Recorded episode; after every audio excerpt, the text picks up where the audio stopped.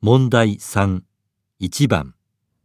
留守番電話のメッセージを聞いています。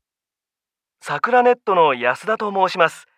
本日はお客様により早くより安くインターネットをご利用いただけるおすすめのプランのご紹介でお電話差し上げましたただいまお得なキャッシュバックキャンペーンを行っておりますまた改めてお電話させていただきます失礼いたします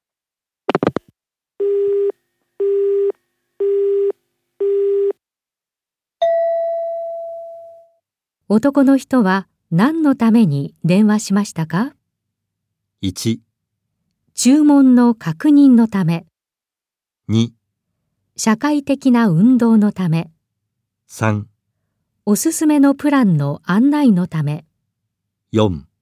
商品発送の連絡のため、